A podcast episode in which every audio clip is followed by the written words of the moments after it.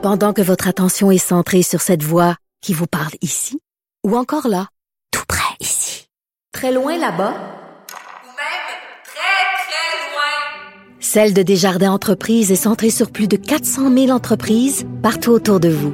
Depuis plus de 120 ans, nos équipes dédiées accompagnent les entrepreneurs d'ici à chaque étape pour qu'ils puissent rester centrés sur ce qui compte, la croissance de leur entreprise.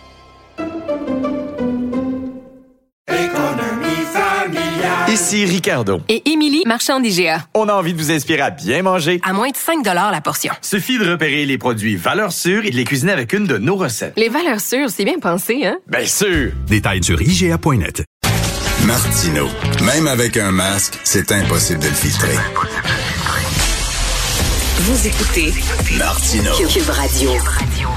Alors, septième projet de réforme du système de santé qui a été présenté hier par le ministre Dubé. Bien sûr, on va en parler beaucoup aujourd'hui.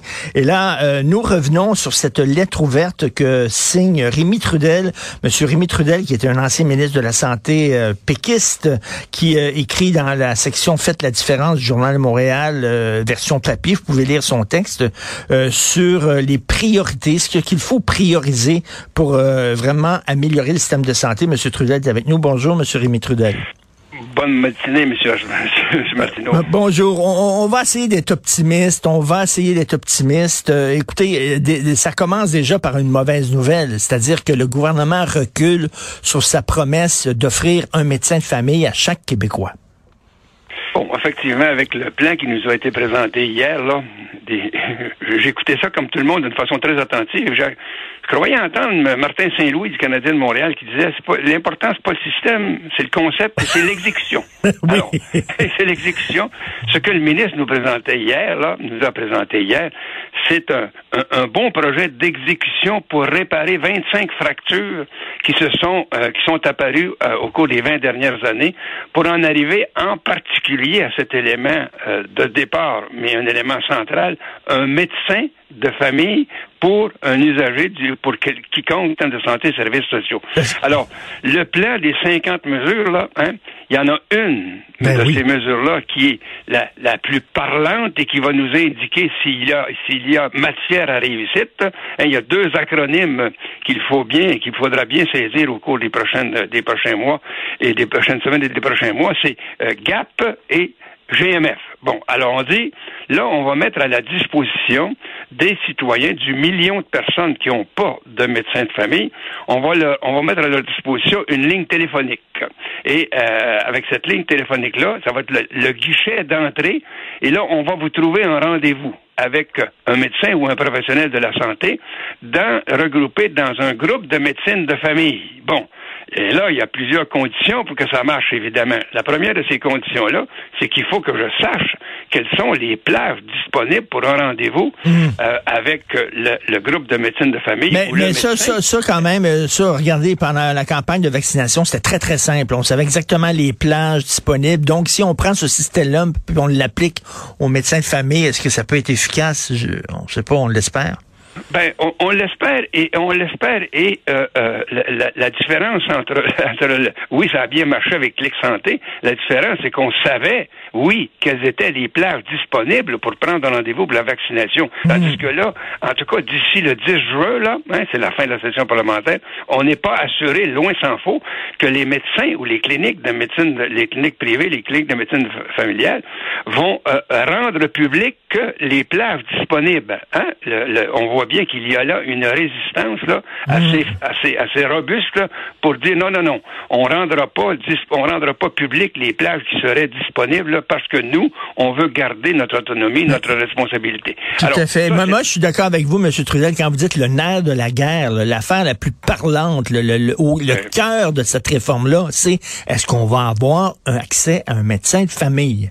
Ça le alors, ou accès à une clinique de médecine familiale. Parce que c'est moi qui les ai mis sur pied en 2001, ces cliniques-là, là, les GMF, là.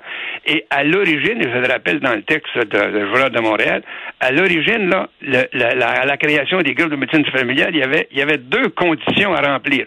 On leur donnait de l'argent pour compléter l'équipe de professionnels, mais à condition d'inscrire par médecin 1200 à 1500 personnes, patients, et deuxièmement, de faire une entente avec un CLSC pour s'assurer qu'il y aura, le CLSC serait la plaque tournante, la plaque tournante pour assurer le service non seulement à un médecin nécessaire, euh, euh, euh, essentiel, mais aussi à d'autres professionnels. Alors ça, hier, on n'entend pas parler, là, le, loin s'en faut, à la toute dernière minute, on dit, puis qu'est-ce qu'on va faire avec les CLSC? Bon, on dit, ils vont être utiles pour le maintien à domicile. Soit, mais on change. Un autre élément qui est assez absent, M. Martineau, là, hein, évidemment, je suis de ceux, c'est pas pour vous flatter, mais qui vous lit régulièrement, évidemment, là, hein, c'est les méga patentes de 6 et de 6. Est-ce qu'on va remettre en cause, ben remettre en question ces méga structures qui font en sorte que ça a été un élément de paralysie du système parce que ça a bureaucratisé par cette centralisation avec 34 6 et 6, là, ça, ça l'a comme paralysé tellement à, un tel point qu'on s'est rendu compte pendant la pandémie qu'on n'avait même pas de responsable par, euh, par, par, par site de CHSLD. Les CHSLD n'avaient plus de patron. Ben oui, ça, ça, ça, en fait, c'est les, les malheurs de la réforme Barrette, là. Voilà, exactement ça. On n'en est pas question dans le projet, dans le projet, dans le projet qui a été présenté hier, avec les, les 48 autres mesures après les GAP, les guichets d'accès unique et les groupes de médecine de famille. Bon, alors, il y a, y, a, y, a, y a, là 48 autres mesures qui font en sorte que le, le ministre actuel, là, hein, eh ben, il a comme, euh, oui, d'immenses collines, sinon des montagnes à franchir hmm. au cours des prochaines années, s'il est encore là, évidemment, c'est lui la, lui la décision. Mais la première mesure mesure significative, là, c'est lui qui s'engage à dire et qui s'est engagé à dire au mois de juin, eh bien, il va y avoir une ligne hein, dédiée par territoire, par territoire de population pour avoir accès à, oui, à un médecin de famille ou un professionnel. Et là, c'est pas une mince tâche que de, que, que de faire ça. on dit, on, puis en plus, on nous promet là, que ça va être quand même assez rapide, là, parce que bon, pour le plan, euh, le l'ensemble du plan, on dit que ça, ça prendra cinq ans avant de déployer, mais on dit la chose qui va se faire le plus rapidement, c'est bien ce, ce, ce bureau d'accès là. Oui, et, et là, c'est sûr qu'on a, on a pour, pour, plusieurs, sinon la totalité, on a un très haut degré de pessimisme parce que quand j'écoutais encore la présentation hier devant cet aréopave de 130 de collaborateurs qui étaient dans la salle, ben, je revoyais, peut-être, M. Martineau, vous en souvenez-vous, le mois de décembre 1990, Marc-Yvan Côté qui avait fait exactement, mais très exactement, la même présentation. Avec une, un projet de réforme qui s'appelait un système, un système axé sur le citoyen. Eh ben, c'est ça qu'on a entendu hier.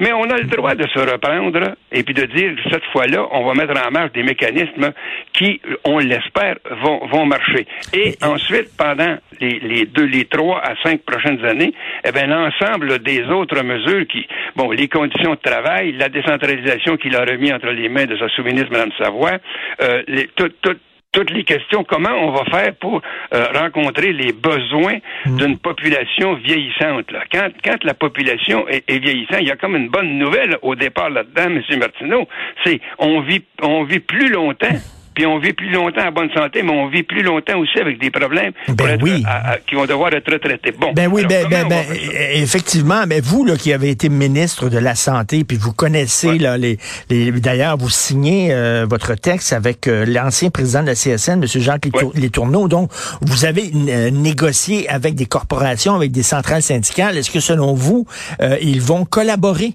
ces organismes-là à cette réforme-là, ou au contraire, ils vont dire non, non, non. Ben, les, les, les, les, euh, les, organismes syndicaux et aussi les corporations, parce que la, la, la, plus grande force d'inertie, en quelque sorte, ce sont les corporations médicales. La Fédération des médecins omnipraticiens, par exemple, à titre d'illustration, là, quand j'ai lancé les groupes de médecine de famille, le président de la Fédération des médecins omnipraticiens m'avait dit excellente idée, mais pas à Montréal. Il n'y en aura pas à Montréal. Bon, comment ça, il n'y en aura pas à Montréal? Ben, c'est parce que il y avait, il y a toujours 1200 médecins qui font des, qui font du sans rendez-vous. Ils veulent pas faire de la prise en charge. Parce que c'est toute une responsabilité, ça, de dire, non seulement euh, euh, on a euh, accès à un médecin, mais je, prends en charge son dossier et, et, dans la, dans la, dans, l'esprit des groupes de médecine de famille, je prends en charge aussi le groupe familial, c'est-à-dire les enfants, etc.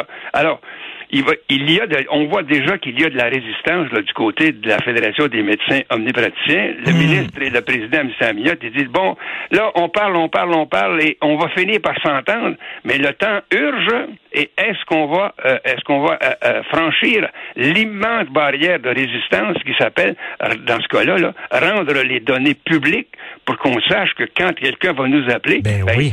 euh, je vais en avoir un rendez-vous dans la réalité. Et là, la, la résistance, on le voit bien, là, elle s'exprime par Et- des mots empoulés, là, qui dit on négocie, puis on se parle, puis ça va bien, là.